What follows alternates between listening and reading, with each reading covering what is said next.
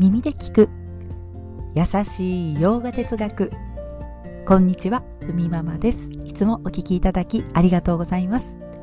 このラジオは耳で洋画哲学を聞いて日常に生かしていこうというラジオです。はいということで今日のテーマはバガバットギーター12章。2つのテーマパート2ということで、えー、2つのテーマの後半戦をお送りします。前回実はちょっとね途中で 区切ってしまいました。というのもあのちょっとねあのボリュームがありすぎたということで2つに切った方があなるほどねというところが増えていくのではないかなとこれ勝手な私の思いですがはいちょっと2つに区切りました。今日は2つのテーマのあの1つ目5ステップバクティと2つ目のバクティのレベルが上がるとどうなるの？というところをもうまとめて仕上げていきたいと思います。ということで前回5ステップバクティのお話の途中でした。どこまで行ったかというとステップの4番目ですね。ウパーサナヨガレベルの2ということでウパーサナヨガの瞑想なんですよね。この部分への理解が必要だと。あイーシュバラの理解の間違いでした、うん、ウパーサナ瞑想によってイーシュバラへの理解を深めていきましょうよということです。まあ自分自身が、経典バガバットギーターのね経典を通して得た知識、えー、得た、えー、知るべき知恵というのを自分自身へ瞑想によって理解を落とし込んでいくというのがウパーサナヨガになります。そうなかなかこの知恵というのを聞いたとしても日常の中でうんこれもいいしばらだ。あれもいいしばらだ。なんてね思い続けるのはちょっと 難しいですよね、うん、なかなか日常そんな風にね思える機会っていうのは私も、うん、特にありません。あのあれをとってもいいしばらだ。これをとってもいいしばらだ。というふうにね日常の中でそんな時間を持てますか？というところですが。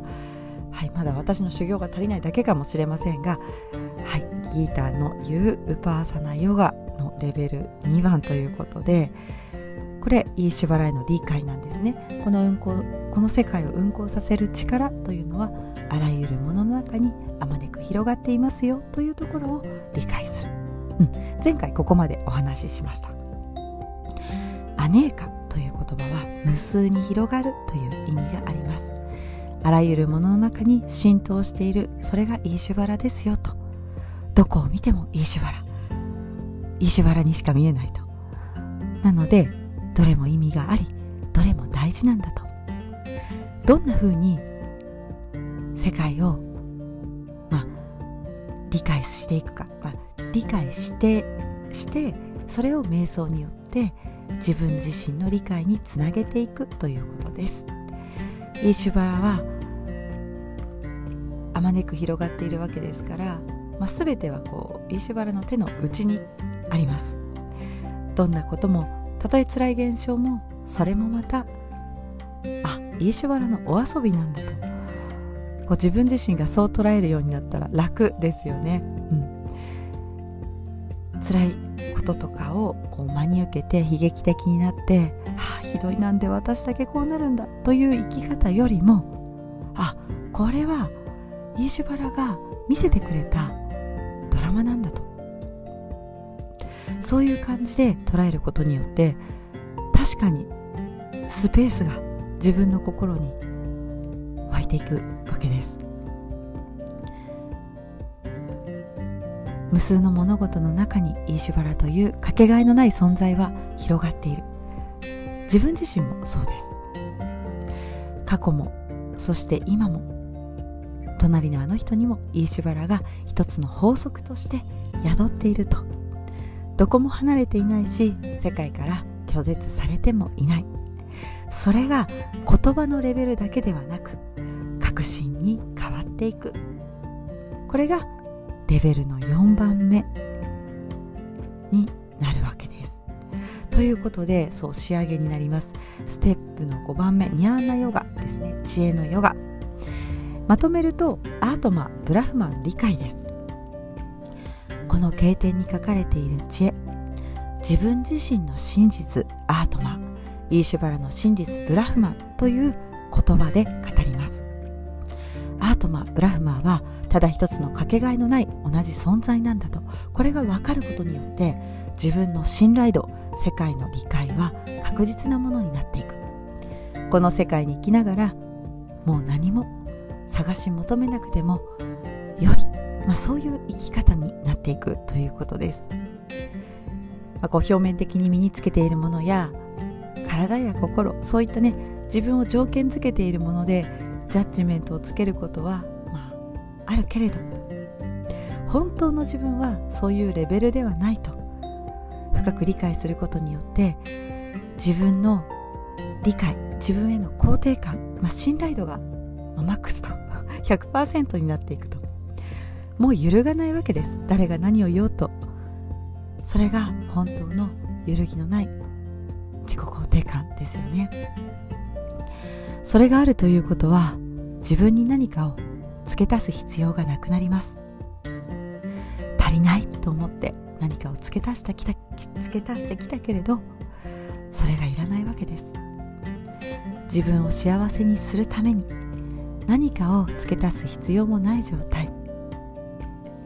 この人生で得られるものには限りがある。でもこの人生で無限のものに気づいたと。それは自分の中にある。永遠というのは自分のことなんだと。